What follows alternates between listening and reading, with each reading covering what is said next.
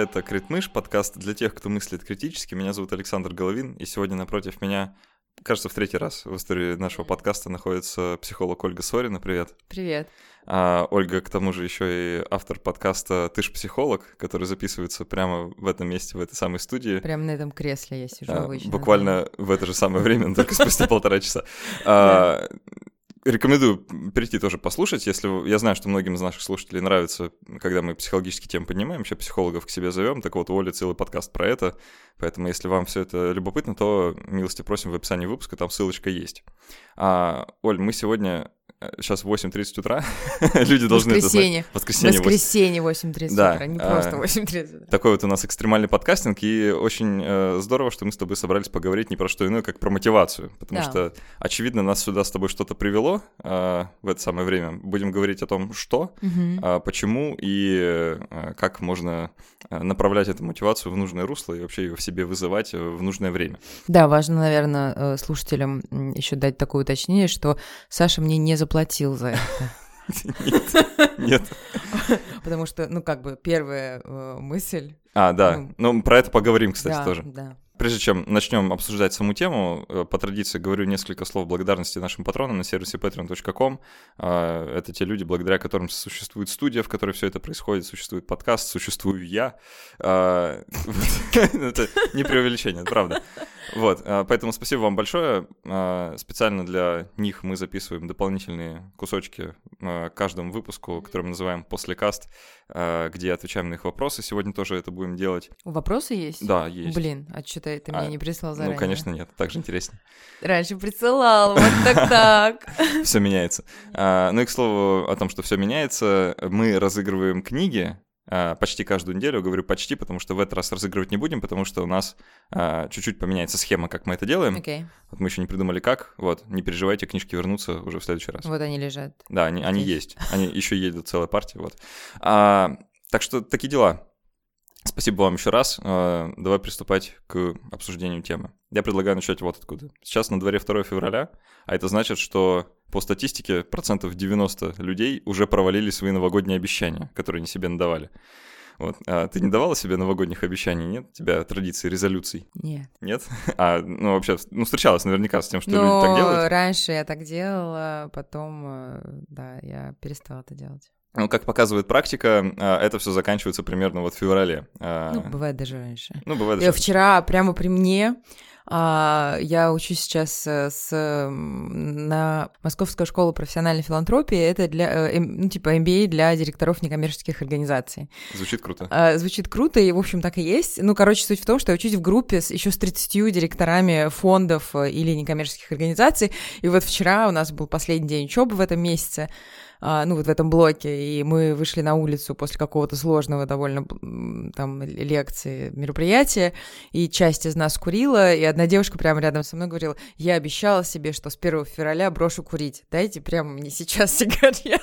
А это было 31 Нет, это было 1 а. февраля, она такая, я должна была 1 февраля бросить курить, еще три минуты она постояла и закурила, то есть просто такой fail прямо при мне происходил, я просто молчала, я же как бы могу свою профессиональную позицию куда-нибудь убрать, вот, но да, это прям при мне вот вчера случилось провал. Ну, создается впечатление, что это какая-то общечеловеческая такая черта, э, что-то себе наобещать, а потом не выполнить, и нет, наверное, ничего более человечного, чем не бросить курить, э, или там э, не сбросить лишние килограммы, не подготовившись там к пляжному сезону, и вот это все.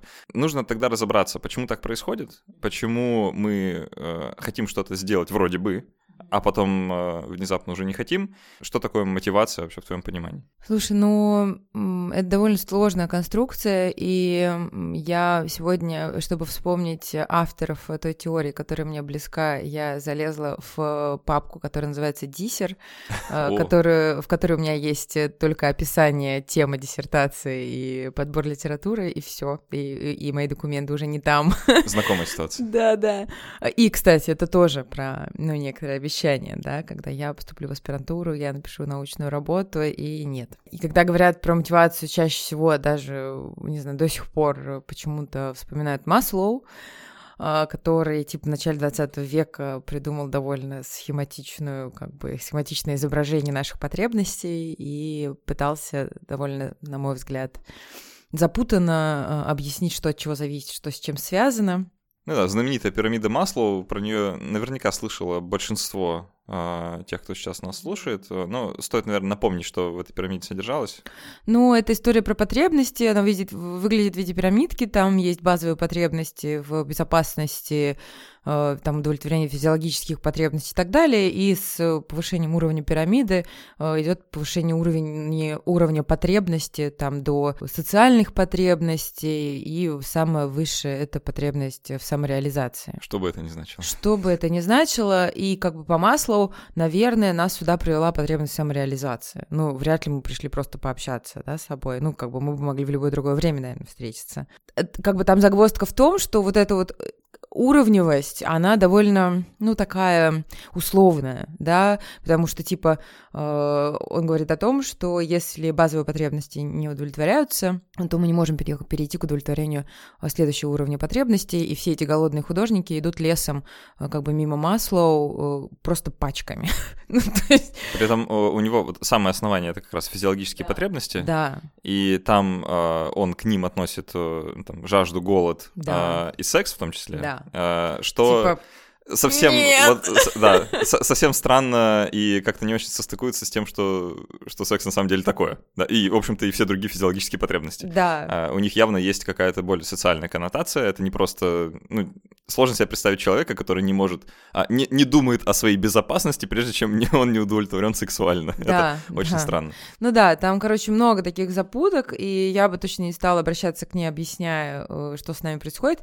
Я думаю, что ты уже знаешь обо мне, что я так больше практик, э, чем теоретик, и вот, да, чтобы вспоминать некоторые фамилии, мне нужно прям серьезно в какие-то файлы залезать, а, но, а, пожалуй, эм, больше всего э, с моей практической работой, э, ну, в псих, психологии, да, в консультировании соотносится теория самодетерминации Десси и Райана, который, о котором меньше информации, да, ну так в широком доступе, э, чем э, про господина Маслоу, а, но они говорят прежде всего о том, что есть внешняя внутренняя мотивация, то есть есть некоторая структура внутренняя, э, которая ну, заложена в нашей личности, и то, как она работает, работает ли она эффективно или неэффективно, зависит от воздействия, ну, в том числе от внешних воздействий, да, и от нашего восприятия внешних внешних воздействий, то есть как мы понимаем то, что происходит с нами. Сейчас объясню.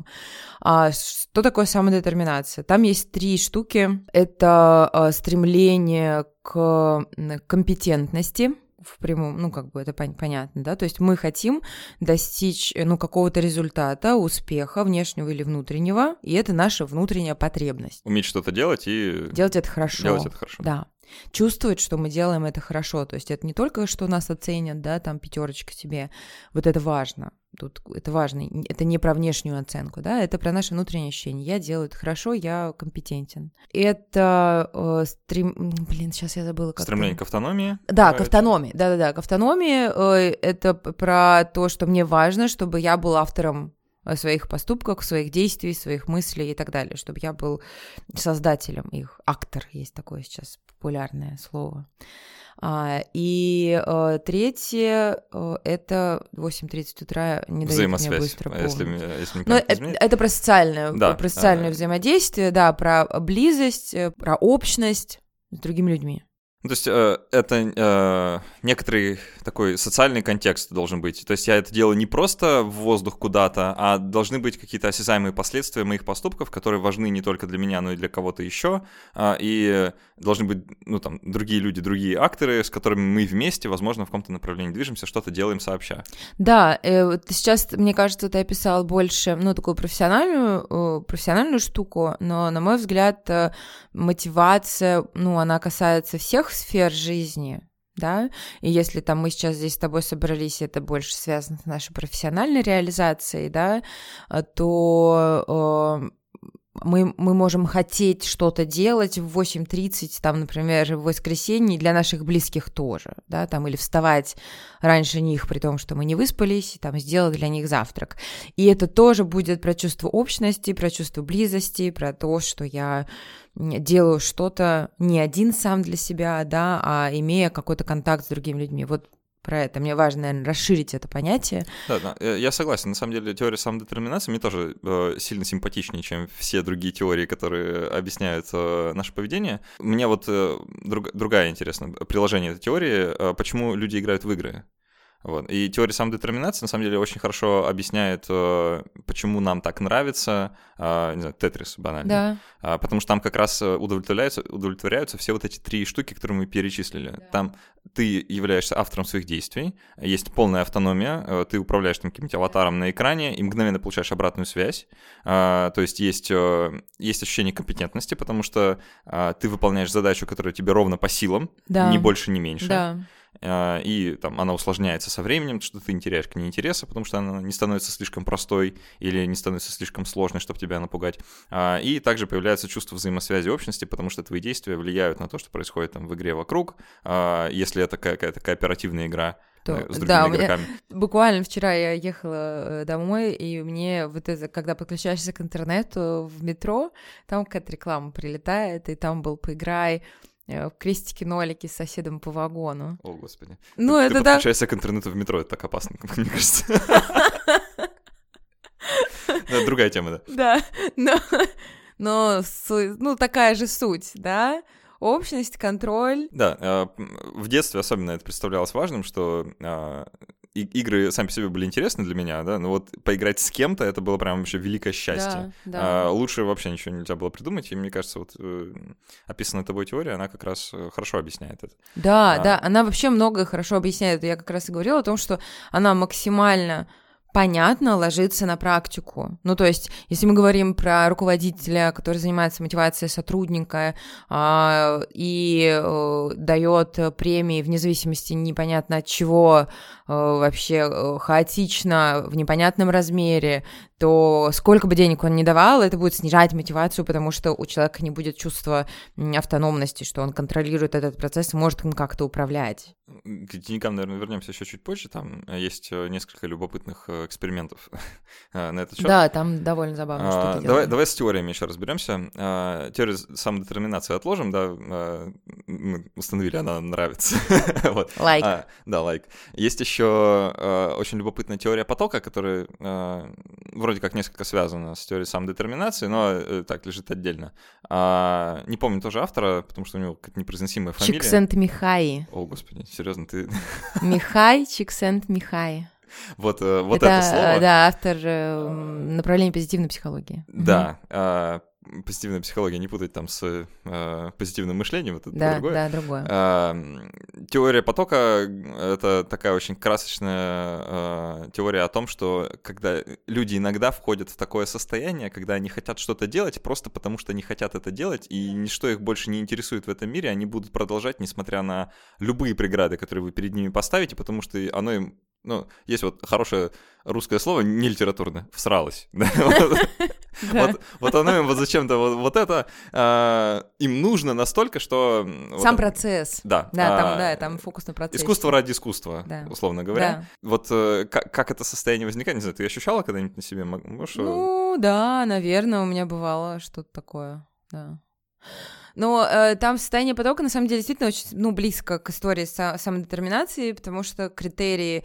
Ну, там суть была такая, что он провел масштабное исследование, э, э, э, там давал, типа, пейджи или типа того, короче, разным людям, э, просил их э, отмечать... Э, ну вот состояние потока, опрашивал их, там довольно, короче, большое исследование на протяжении какого-то количества времени, довольно тоже длительного.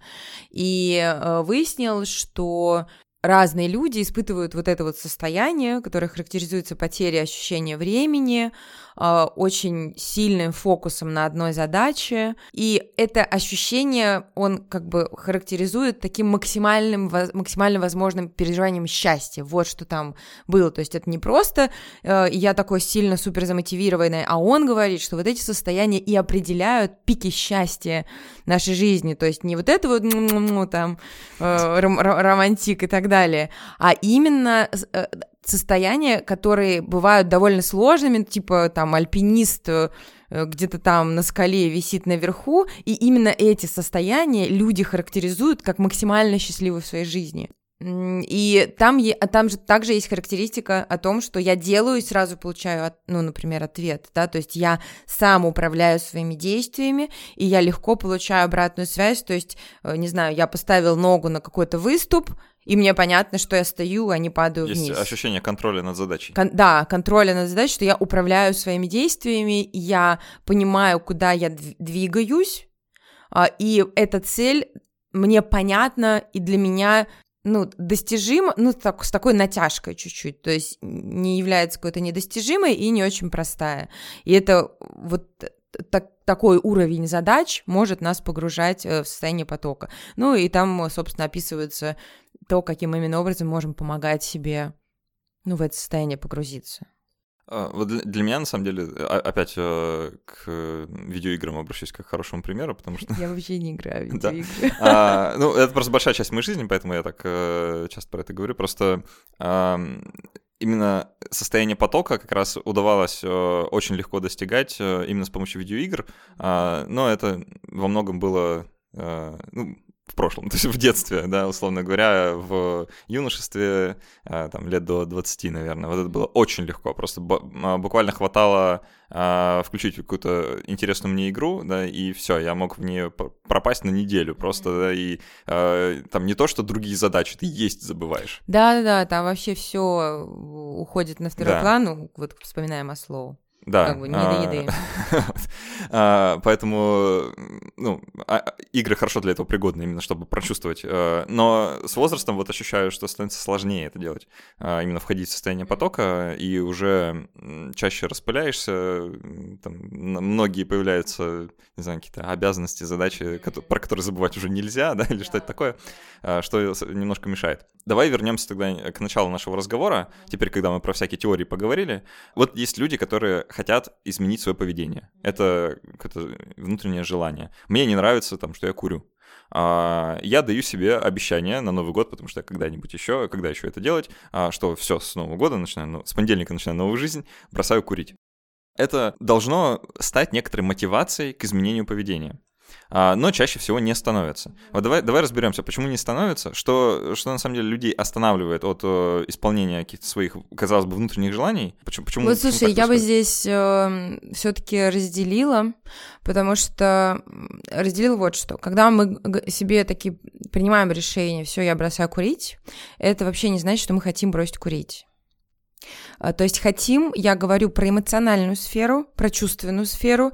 Я чувствую, что я хочу курить, бросить курить, что я не хочу больше курить. Сейчас я запуталась. Внутренний конфликт. Вы прямо вылез из меня. И вторая часть — это чисто когнитивная история, то есть я головой понимаю... Я, я понимаю, что мне надо бы бросить, да? Да, я понимаю, что мне надо бы бросить, что было бы хорошо бросить, что есть причины, почему мне нужно бросить. А, я могу даже хотеть-хотеть бросить.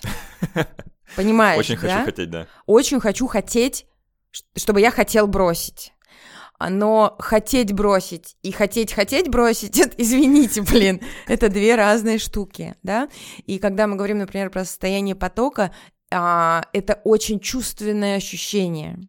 Это не история про голову, не история про то, что я думаю, что я очень замотивирован играть в эту игру. Не когнитивно, скорее эмоционально. Это эмоциональное состояние, да, то есть я чувствую, переживаю это, проживаю это как состояние удовлетворения, наполненности, не знаю, тепла в теле, там мурашек каких-то, да, вот это очень чувственное. Довольно часто те обещания, которые мы даем, или та мотивация, которая у нас возникает, это такая чисто когнитивная мотивация. И тут все разбивается как бы о эмоции, о наши ну, переживания и о то, ну, что для нас сейчас на самом деле важно. То есть мы головой можем считать, что бросить курить это важно, а на самом деле это сейчас, ну, просто не, ну, это не то, что меня действительно волнует. Вот, наверное, так, да. То есть меня, меня может, все остальные могут считать, что мне уже давно пора задуматься, не знаю, о своем весе, курении, плохом образе жизни, да, каком-то нездоровом, но для меня будет важно вообще не это. И пока для меня не станет лично для меня, только для меня важно это, скорее всего, попытки что-то там сделать, будут неуспешными.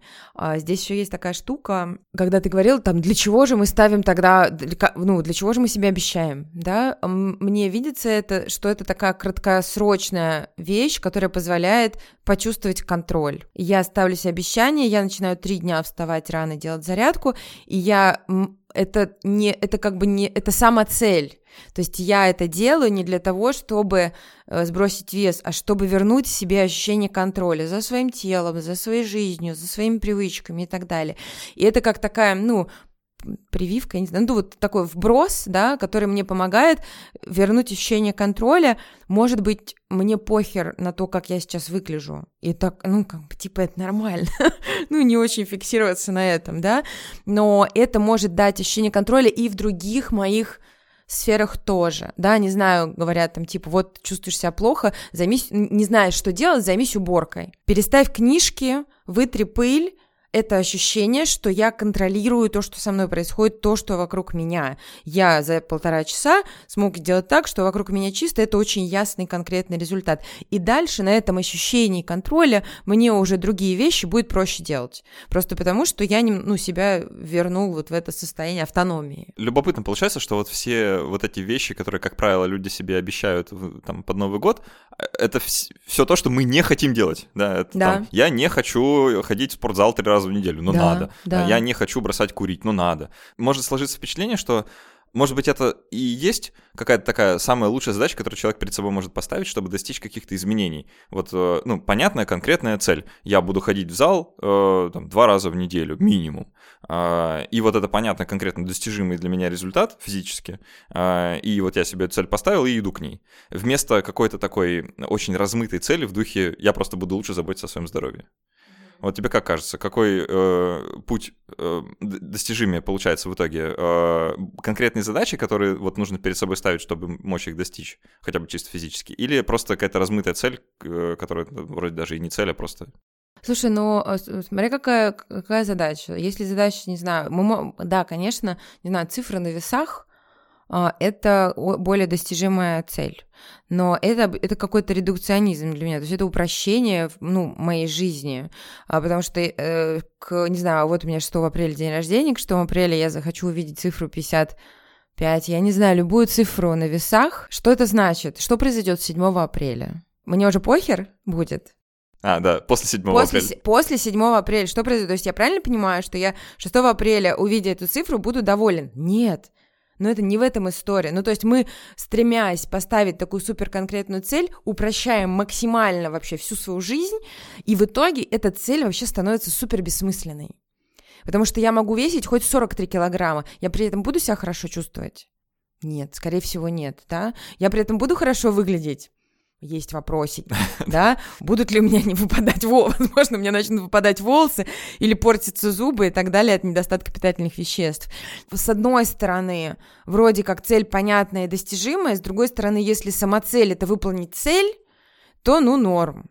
Если как бы цель — это чувствовать себя хорошо, а, устойчиво, а, чувствовать автономию, то это какая-то другая история, она более сложная, она больше про то, что я могу ставить цели, могу их выполнять, могу их не выполнять, но это не влияет на меня как на человека, на мой образ себя.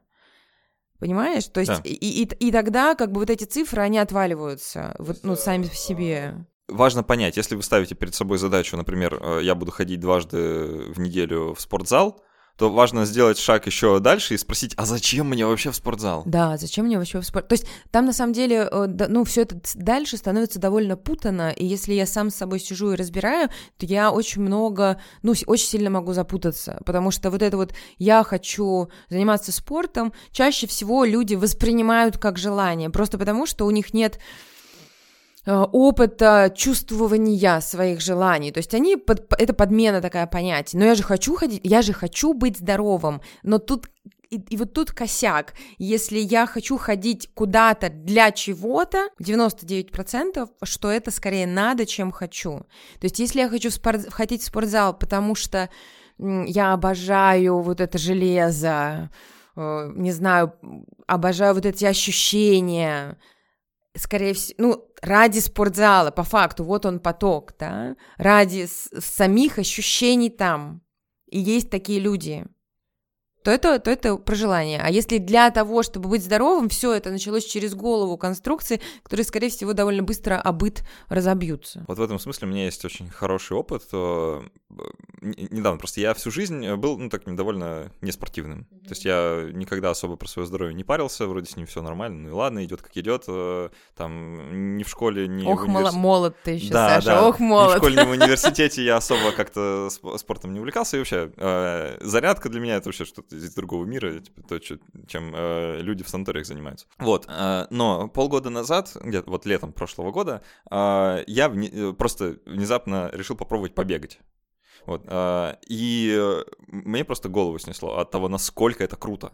Я, я вообще за, я забыл, что такое бег, я не знал э, вообще про это ничего, я немножко почитал, мне стало интересно, э, там всякие вот эти фитнес-трекеры еще да. тоже, да, они как-то так э, чуть-чуть мотивируют в эту сторону. И я просто начал бегать, и все. У меня не было никакой цели. Я да. не думал, типа, я вот там тренируюсь для марафона или что-то. Мне просто стало интересно, а могу ли я вообще это делать? И внезапно оказалось, что бегать это приятно чего, я, э, чего мне никто никогда не говорил. вот. А, скрывали. Скрывали, да, абсолютно точно скрывали, совершенно намеренно. А, более того, не было никакой там идеи на того, что я должен бегать вот именно там какое-то определенное время или на определенное расстояние. Я просто бежал вот э, пока бежалось. Вот. Но я ставил для себя какие-то цели, постепенно развивался, и я вот до сих пор бегаю. Вот сейчас зима на улице, ну, какая есть. Молодец. Какая есть. Э, в январе, да, я в ну, январе бегаю нормально по 5 километров. Не для того, чтобы там похудеть или это потому да. что я считаю, что это для здоровья полезно, а, блин, потому что нравится бегать. Вот да. э, вряд ли, э, если бы мне не нравилось, я бы этим занимался так долго. Слушай, я прямо все, всеми руками поддерживаю, потому что я тоже очень люблю бегать. Э, я, к сожалению, не могу бегать зимой. Ну, в смысле, мне пока это не доставляет удовольствия. Это другой жанр. Не удово... Да, то есть мне пока не доставляет это удовольствие, но я могу бегать на беговой дорожке час, полтора. Я могу... То есть мне пофигу, где бегать, потому что иногда говорят, ну как на беговой, это вообще тупняк, типа, ты просто типа топчешься на одном месте. Мне вообще все равно. То есть для меня важны вот эти физические ощущения, и я могу что-то слушать или не слушать, и мне вообще не будет скучно все вот это время, да, и в этом смысле, да, это, э, то, ну вот, и я там думаю, размышляю, вот, типа, вот зимой, условно, я набираю вес не сильно, ну, то есть, как бы не, не в разы, да, а летом он снижается, потому что я начинаю регулярно бегать, зимой я не бегаю, и, и вот, типа, нужно ли мне задуматься о регулярном введении спорта в свою жизнь? Ну, хрен знает, ну, как бы, пока нет, наверное, ближе, может быть, к 40 я начну думать, что мне делать зимой, возможно, я буду регулярно бегать на, там, на беговой дорожке, я не знаю, но это очень, то есть, по факту, там люди говорят, как замотивировать себя делать профилактические осмотры, а не, типа, уже постфактум, когда что-то заболело. Ну, практически никак. Это наша человеческая природа. Скорее всего, мы пойдем к врачу, когда нам будет сильно мешать эта жизнедеятельности. А, то есть э, суровая правда вроде бы сводится к тому, что мы делаем то, что нам хочется, и не делаем того, что нам не хочется, да. что бы это ни значило. Да. А, и весь трюк как бы состоит в том, чтобы захотеть на самом деле делать то, что э, тебе хочется хотеть делать. так? Это невозможно невозможно заставить себя захотеть. Ну, понимаешь, это вот как про влюбиться или как про захотеть, я не знаю, девушку или парня. Хорошее сравнение, мне нравится, да. Как, э, это та же самая категория. Как захотеть девушку, если ты ее не хочешь? Можно ли заставить кого-то кого-то захотеть? Нет. Это физиологическое чувственное ощущение, которое либо у меня возникает при контакте с человеком, либо не возникает. Это может как-то развиваться со временем, типа сначала не было, потом возникает, но заставить невозможно. Можно даже, извините, заняться сексом с человеком, которого ты не хочешь, наверное. Но от этого ты не станешь его хотеть. То есть физически что-то может происходить, но от этого желания не появится. И это очень конкретная граница. То есть вот на примере сексуальных каких-то желаний очень обычно люди довольно ярко осознают. Здесь хочу, здесь не хочу. И нету какого-то полухочу ну, типа, не очень хочу. Такого же нет, ну, типа, либо да, либо нет. И это очень всегда, ну, как бы вот прям поставь 10 человек перед тобой. Здесь, да, здесь не, нету, ну, здесь не нужно немножко подумать. Это не продумать, да, это не про голову. Вот, и, и в общем, все остальные категории, ну, наших желаний, они такие же на самом деле. Просто мы гораздо, мы очень много прикручиваем туда головы, заставляя себя. И мне кажется, что вот эта история про ну, во многом будет про контроль больше, да, про удовлетворение вот этой потребности нашей, да, в контроле, в автономии, чем про, про удовлетворение наших желаний, понимаешь, да? Да, ну, да. То есть не, не про здоровье, а правда, про то, что я хочу просто... Хочу почувствовать да. контроль, да, все эти дневники бесконечные, которые мы начинаем, тетрадочки, записывать что-то, потом там планы, я не знаю, цели и так далее, и потом они через три страницы мы перестаем их вести. Это все про то, чтобы внести в свою жизнь больше контроля, когда я чувствую, э, ну, такой хаос, да, и мне в этом хаосе становится некомфортно. Давай мы поговорили про какие-то личные жизненные мотивации, да, вот то, что каждому человеку присуще, но помимо какой-то своей личной жизни есть еще и профессиональная жизнь, э, ну, как угу, правило. Да. И там тоже встают э, частенько вопросы мотивации, э, очень остро, потому что хотеть на работу — это э, довольно чуждая идея, в принципе, да? Ну, не но, знаю. Но э, есть счастливые люди, да. наверное, как мы с тобой, не знаю, э, которые в 8.30 утра могут прийти куда-то вот э, что-то записывать, э, или там работу работать, да, и, ну, вот я сюда ехал, я, я не страдал по этому поводу я нисколько. тоже не страдал. А... Только когда просыпалась, было тяжело. Ну, детали. Ну, в смысле, это понятно, когда ты... Да, а, при этом, вспоминая, там, допустим, то, как я учился в школе, я вот в школу вставал довольно неохотно, и в целом туда шел, ну, так, с ощущением, что я бы вот занялся чем-то другим. Да, в отличие от там, сегодняшнего дня, потому что я точно знал, что вот ничем другим я бы сегодня не занимался. Да, это вот именно то, ради чего я сегодня вообще встал с кровати и сегодня живу. И при этом есть огромное количество работ, э, и огромное количество там бизнесов, предприятий, коллективов э, и начальников, да, начальств, в которых э, очень странным образом выстраивается вот это именно, именно мотивация и мотивирование и представление там, власть имущих или там капитал имущих mm-hmm. о том, что мотивирует работников работать, оно может быть довольно странным. Да. А, давай вот об этом поговорим. А, как вообще людей мотивируют делать то, что они вроде бы не хотят делать? А, ну, есть как презумпция, да, что работу работать никто не хочет. Вот, и нужно людей мотивировать. Вот если мы с этой презумпцией заходим, то дальше все плохо ну, как бы... Э, Согласен, но мы вроде то, с ней заходим. Э, то, то, то, то дальше нужно тратить какое-то невероятное количество усилий для того, чтобы эту мотивацию поддерживать. А, на самом деле э, мы должны просто создавать такую среду, которая помогает вот этому механизму внутренней мотивации работать в здоровом ну, варианте, да, потому что, например, если фрустрирована потребность в автономии, и нам не дают выбора, чем заниматься, нас ограничивают в этом, поощрение или наказание дают бессистемно, да, и вообще используют наказание, да, отрицательное подкрепление, а там штрафы и так далее, а, то тогда внутренняя мотивация будет снижаться. Все. Почему так люди действуют? Наверное, потому что они привыкли, что с ними также обращались. Да, там, если человек э, предполагает, что все люди ненавидят свою работу, да, или никто не хочет ходить на работу, то даже там самый успешный там менеджер или ви, ну, как бы снаружи, да, успешный или там владелец какой-то супер успешной компании, я бы у него спросил, чувак, ты сам-то как? Ты сам-то хочешь на свою работу ходить? Потому что пока он не хочет, он будет с другими взаимодействовать из позиции что они тоже не хотят, и их нужно заставлять, то есть вталкивать в них что-то, по факту насиловать. В, цел, в целом, да, я согласен, что э, можно там перейти к модели вот именно э, по теории самодетерминации и выстроить рабочий процесс так, чтобы людям это было внутренне в кайф. А, и есть примеры компаний, э, там, довольно крупных и успешных, типа Гугла, где вот э, неплохо так э, это все взяли на вооружение. Mm-hmm. Но у нас есть некоторая такая в обществе, ну, некоторое понимание, что за работу должны как минимум платить. Да. И это подразумевается вроде как некоторая такая внешняя мотивация для того, чтобы я эту работу делал. Ни для кого, наверное, не секрет, да, если вам предложат какую-нибудь работу, которая вам не очень нравится, но при этом предложат много денег, то вероятность того, что вы согласитесь на эту работу, наверное, выше, чем если предложат денег меньше. То есть э, экономический стимул, он э, стимул. Он стимул, но он не самый важный стимул, э, потому что все равно, сколько бы человек ни получал, если ему не подходит эта деятельность или она ему скучна, то есть вот это не удовлетворяется потребность в компетентности, он может попросить больше денег, чтобы повысить эту мотивацию, и она повысится, но это будет очень краткосрочный эффект. Временно только. Очень да. временно. То есть как раз э, ну, проводили исследования по поводу повышения заработной платы. Э, это работает в районе трех месяцев после этого у человека есть потреб... Э, мотивация снижается до прежней, и у него есть потребность снова в повышении заработной платы или все равно в смене работы. И на практике это, рабо- это очень четко я вижу, что э, вообще, вот ты сказал так однозначно, что типа если вам предложат больше денег, то вы больше вероятностью пойдете. Это так, но будет ли у вас при этом больше мотивации работать, вообще не факт.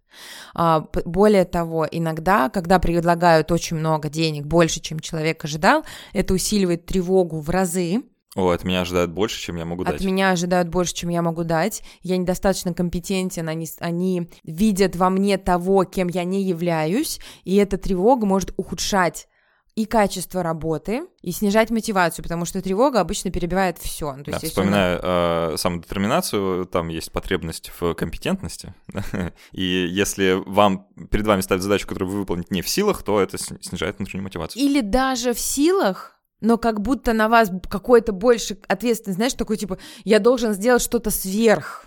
И вот это субъективное именно ощущение, да, что я некомпетентен, оно начинает, ну, очень сильно подкашивать. Поэтому здесь, ну, с деньгами прям важно быть аккуратным, и это точно не основной инструмент. Вот это важно понимать, да, потому что я очень много работаю с волонтерами. Это те люди, которые, собственно, делают бесплатно, в том числе их профессиональные обязанности какие-то, да, ну, то есть про боно волонтеры, вот у меня психологи, они вот консультируют бесплатно. За одну сессию они получают деньги, за сессию с нашим клиентом они не получают денег.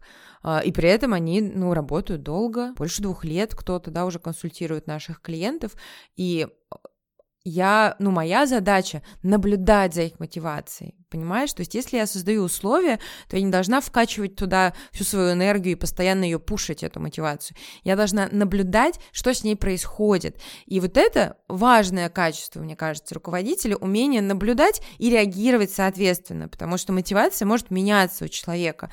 Не знаю, он пришел на стартовую позицию, потому что ему нужен был опыт, а, ему нужны были связи и так далее, он работает на стартовой позиции, потом вдруг, я не знаю, у него кто-то заболевает в семье.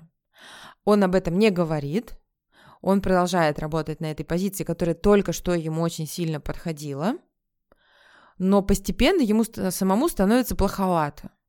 И вполне вероятно, что у него, ну, его жизнь так повернулась, что у него сменился фокус его потребностей на зарабатывание, что опыт и так далее, это уже сейчас в актуальной ситуации не очень ну, важно, и тогда он будет уходить, или вы должны будете предложить ему другую должность именно про деньги, про большую зарплату, не потому что он плохой, или потому что надо как-то серьезно изменить его мотивацию, поддерживать ее. Я не могу ее поддержать, потому что она у него изменилась. И тогда будет вопрос, мы просто в этой точке совпадаем или нет, могу ли я ему дать то, что ему прямо сейчас нужно.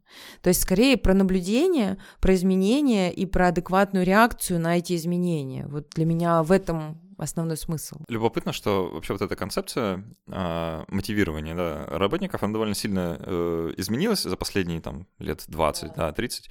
Э, представьте себе там, себя э, на месте рабочего какого-нибудь завода там, в середине прошлого века, совсем не то же самое, что сейчас в офисе работать, да, да. в плане... Да и даже на заводе. Да и даже на заводе, да. А, совсем не то же самое в плане того, как э, люди думали о том, что тебя заставляет работать. А, очень любопытные были эксперименты, в, опять же, в прошлом веке, как, как и водится, они все, все, все очень веселые, вот, а, что, кстати, психологии так вообще. Ну да, типа этика. Да, да. Это э, какое-то недоступное пока понятие было, поэтому было весело. Да, было очень весело. И вот, э, вспоминая веселые эксперименты, очень любопытно было про э, заработную плату и вообще просто денежную компенсацию за выполнение задачи. Mm-hmm. Это, кстати, уже даже довольно свежие эксперименты, mm-hmm. там, конца, может, прошлого века. Есть, ну, было ощущение, что если людям предложить денег за выполнение какой-то работы, они будут делать ее лучше. Да. А, разумное допущение. вот, вполне, вроде бы даже как-то подтверждающееся на практике. Но вот незадача как-то не складывалась э, с этим подтверждением в экспериментальной э, среде, потому что вот мы даем людям там какой-нибудь кроссворд, и говорим, «Э, решите его, э, получите э, там, 5 долларов. А другим даем кроссворд, говорим, решите кроссворд. Вот. И, и те, и другие решают. И мы сравниваем результаты, получаем, угу. люди, которым предложили 5 долларов, они чуть-чуть лучше справились. Неплохо, подумали мы. А теперь возьмем тех же самых, ну, других людей, тот же сеттинг, только теперь предложим не 5 долларов, а, а там, не знаю, 25 побольше, да, там, в пересчете на инфляцию, ну, скажем, 100, да, на современный манер, 100 долларов. Другим, опять же, ничего не предложим. И тут внезапно оказывается, что люди, которым предложили много денег за выполнение этой работы, они хуже ее делают. Ого, а, угу. что это такое вообще?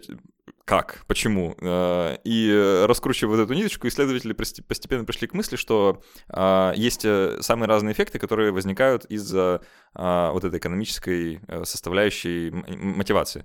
Там оно как-то хитро называется, вроде там э, эффекта отвлечения или еще как-то, неважно. Не в духе того, что большая компенсация, наверное, вообще экономическая компенсация может э, встать поперек задачи, потому что это все, о чем ты будешь думать. Да. Я должен ее решить, потому что мне за это предложили много денег. Да, да, да, да, да. То есть фокус смещается. Фокус, да. да задачи на, на, на деньги. Э, получается, задача как бы на награду. Да, да? И ты думаешь да, только да. о том, что получишь в конце, не думая о том, что, ну, вообще можно решать кроссворд просто для того, чтобы Вместо решить кроссворд. букв на кроссворде такие, знаешь, значки доллар. Да, да, да, вроде того. А, это как раз вот э, очень хорошо согласуется, да, со всей вот этой историей, там, пробег тот же, да? да? Если бегать, потому что ты хочешь пробежать 10 километров, вот я, я вышел, чтобы пробежать 10 километров. Да. Это невозможная задача вообще. Очень тяжело, да. Я вот не бегаю 10 километров, я бегаю по 5. Я точно знаю, что если я там в начале там, первого километра буду думать, еще 4,5 километра, ужас какой, мне будет очень сложно бежать. Вот. А если просто сосредоточиться на процессе, не думая о том, что вообще у тебя есть какая-то цель, да, ты просто бежишь вот прямо сейчас в моменте, то становится легче. Слушай, есть такой смешные фотки, обычно после марафонов выкладывают, типа, один человек стоит с медалькой веселый, такой радостный, а другой человек стоит рядом с ним грустный, ну, тоже медальку держит, и типа э, подпись такая, что кто-то бежал за медалькой, тот, кто радуется, а кто-то за временем. Ну да, Типа кто-то старался максимально быстро это сделать, и вот это вот максимально быстро какая-то точка, что мне нужно выбежать из какого-то времени, она как бы все удовольствие херам. Извините. А, есть очень любопытная гонка. Э, извините, слушатели, что мы все про бег, просто очень хорошая... Э, Сошлись. Хорошая история в плане мотивации, потому что э, вот история с бегом, она очень хорошо вскрывает. А, есть классная гонка, в Америке проводят уже много лет, люди против лошадей. Вот. Я не слышала Это гонка по пустыне, где, в общем, ну, лошади с наездником, потому что их нельзя просто так выпустить опасненько. Вот. И люди с лошадьми стартуют, вот, и бегут. Там безумное количество километров, там э, то ли полумарафон, то ли что-то такое. А, долго, в общем, часов 6. Uh-huh. А, и, ну, смысл в том, чтобы обогнать лошадь, вот. И э, не так давно, вот впервые в истории человечества, человеку это удалось. А, там, там хитрая система, там лошади, они с остановкой бегут, потому что, чтобы животное не загонять, потому что это опасно для животного внезапно. А, ну, а люди просто 6 километров, ну, 6 да, часов. слушай, да, ну, блин, извини, раз ты уж открыл эту, эту дверь пробег, потому что есть люди, которые не понимают совсем, э, типа, да. это удовольствие, мне кажется, это норм. Ну, в смысле, э, я какого-то другого, я не понимаю удовольствия командных видов спорта от слова совсем. То есть я чувствую себя плохо, как бы, в этой ситуации. Короче, недавно же чувак выбежал из двух часов, он, э, господи, я, ну да, марафон из двух часов, то есть 42 километра, меньше трех минут за, за километр скорость. Ого. А час 59 с копейками, ну, то есть там буквально меньше секунды до двух часов, но это первый в истории раз, когда человек так быстро пробежал такое расстояние. Там были супер, ну, такие настроенные условия, то есть это не был общий какой-то марафон, общий забег по какой-то ну, Специально для рекорда. Специально для рекорда. У него была команда пейсеров, то есть тех людей, которые помогают ему держать темп, их там было 20 или 30 человек, а, которые сменялись, чтобы помогать ему этот темп держать, потому что никто, блин, не может бежать 42 километра километров с такой скоростью нон-стоп.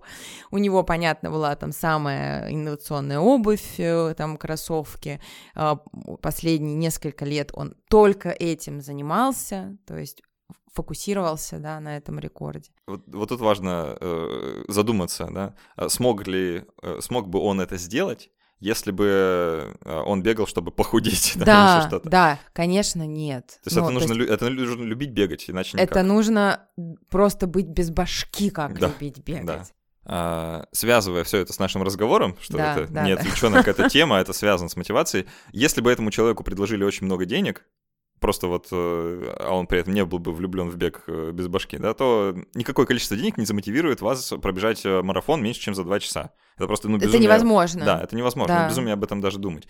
А, точно так же, как и с любой работой, да, с любой задачей. А, да, деньги, наверное, это важно в каком-то приближении, но это не может стать заменой внутренней мотивации, которая должна быть, если вы хотите любить то, что делаете. Ну, или наоборот. Должна, которая... Нет, не так. Которая должна быть, чтобы мы чувствовали себя в этом хорошо. Да. Наверное, потому что, ну, это как бы про любовь и есть. А, другой любопытный пример приведу, который э, очень показательный в этом смысле. Э, когда-то в начале 2000-х э, Microsoft решила сделать э, энциклопедию они наняли специалистов, чтобы они писали, писали статьи. Знаю эту историю, да. Э, там э, распространяли это все за paywall, то есть там продавали студентам подписки. Вот. Э, на пике э, всей этой истории, году так в 2009 эта энциклопедия содержала в себе 62 тысячи статей на совершенно разные темы на английском языке, еще там какое-то время продолжалось это на японском. Вот. Э, После этого закрылась. Э, закрылась потому, потому что появилась бесплатная Википедия, а, в которой на тот момент было там два с лишним миллиона статей, mm-hmm. и которую делали энтузиасты, абсолютно ничего не получая взамен. Вау. Просто как вот это олицетворяет все вот то, что нужно знать про деньги, как мотиватор, да, вот именно да. этой одной истории можно проиллюстрировать, потому что то, что не смогли сделать люди, которые профессионалы, которым за это платили много, но я предполагаю, что Microsoft тогда мог позволить себе много платить сотрудниками, а провальные проекты тоже мог себе позволить, и просто любители, энтузиасты из интернета, которые это делали просто потому, что им нравилось это делать. И вот деньги, нравилось то, что делать, всегда побеждает. Да, слушай, я вот опять приведу тогда пример из благотворительности, а, потому что Э, сфе... ну, вообще сфера благотворительности, э, этот сектор экономики у нас начал развиваться, ну, в конце 90-х. Первые крупные фонды, которые сейчас в топе, они вот в начале 2000-х на самом деле были зарегистрированы, а инициативы, ну, вот в 90-х где-то начинались, и потом это переросло в официальные уже организации. А вот э, кто меняет законы в итоге? Кто систему меняет? Бизнес или фонды?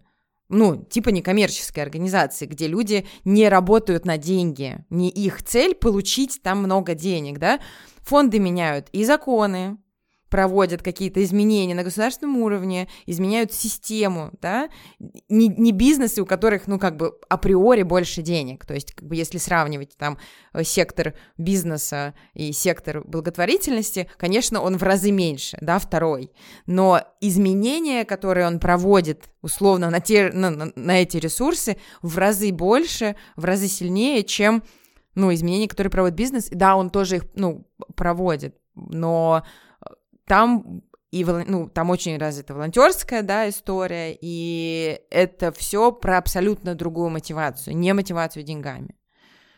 Uh, да, это, мне кажется, неплохо так все uh, э, резюмирует. Давай в конце uh, скажем просто, не знаю, может, дадим пару советов, если они вообще есть, как замотивировать себя и перестать... Отъебитесь от себя.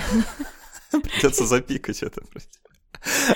Как, э, как замотивировать... Вот э, если не давать себе обещания на Новый год, то что делать-то вообще? Есть какой-то... Мне кажется, что если... Э, ну вот для меня это работает. Я воспринимаю обещания на Новый год, понимая по свою потребность. То есть я ориентируюсь не из того, не из достигательства, что мне нужно больше целей достичь. Я скорее, у меня есть две, два, две характеристики. У меня сейчас потребность там, в большей свободе, творчестве и так далее, либо в большей структуре. И это зависит от ну, моего, просто моего состояния. Я из хаоса ухожу в какую-то структуру, и тогда я ну, ставлю больше целей себе, задач, микроцелей и так далее, ставлю галочки в своем ежедневнике. Я понимаю, что через какое-то время я перестану это делать, это абсолютно окей. Я в какое-то время пребываю в таком хаосе, когда у меня задачи в голове, что-то происходит. Да, я менее эффективна. Да, возможно, я буду выполнять меньше задач, но это тоже период другой. В него работают другие мои, ну, отделы мозга, не знаю, я скорее больше про идеи, про творчество, и это будет полезно для того периода, когда у меня снова возникнет потребность в структуре. То есть это не история про э, вот эту вот, ну, не знаю, прямую, которая должна все время идти вверх, да, а это просто про мои потребности, что у меня есть вот потреб, ну, потребность в хаосе и в структуре, или там в контроле, можно, да, сказать, в контроле и в свободе. И это гораздо более важные потребности, чем потребность достичь какой-то цели. Я приведу э, только один пример, который тоже в качестве совета, наверное, можно взять. У меня э, есть до сих пор ну, э, немножко уменьшенная такая проблема. Mm-hmm. Э, мне сложно читать книги. Вот, я за собой давно заметил, да, в эпоху там э, цифровых технологий, соцсетей, ленты ВКонтакте, вот этого всего, постов, э, читать что-то длиннее двух абзацев совершенно сложно. И я страдал прям по этому поводу, потому что я очень любил читать когда-то. И я, не знаю, с десяток книг начинал и бросал, потому что просто не мог продолжать. Я все думал, вот как какая я свинья, как я так могу с книгами, а, они написаны, а я читаю и, зака... и бросаю... Ты старался. Не... Да, бросаю, не дочитав, как так можно, а, и совсем недавно, вот со мной просто произошло, я наконец нашел книгу, которую я хочу читать, и в этом оказалась вся проблема. Что это, что это за книга? А, Терри Пратчет э, «Цвет волшебства», прям шикарно зашла. Вот, буквально не могу оторваться, да, я другие дела откладываю, чтобы да. почитать. И это я внезапно понял, что а вот оно, оказывается, как должно быть, да, не нужно да. через силу себя заставлять, нужно просто найти то, что вам настолько понравится, чтобы вам хотелось да, это делать. Вот хотелось дочитать, да. ну да. А, вот, а, заодно и книжку порекомендовал, вот, классно. Почитайте.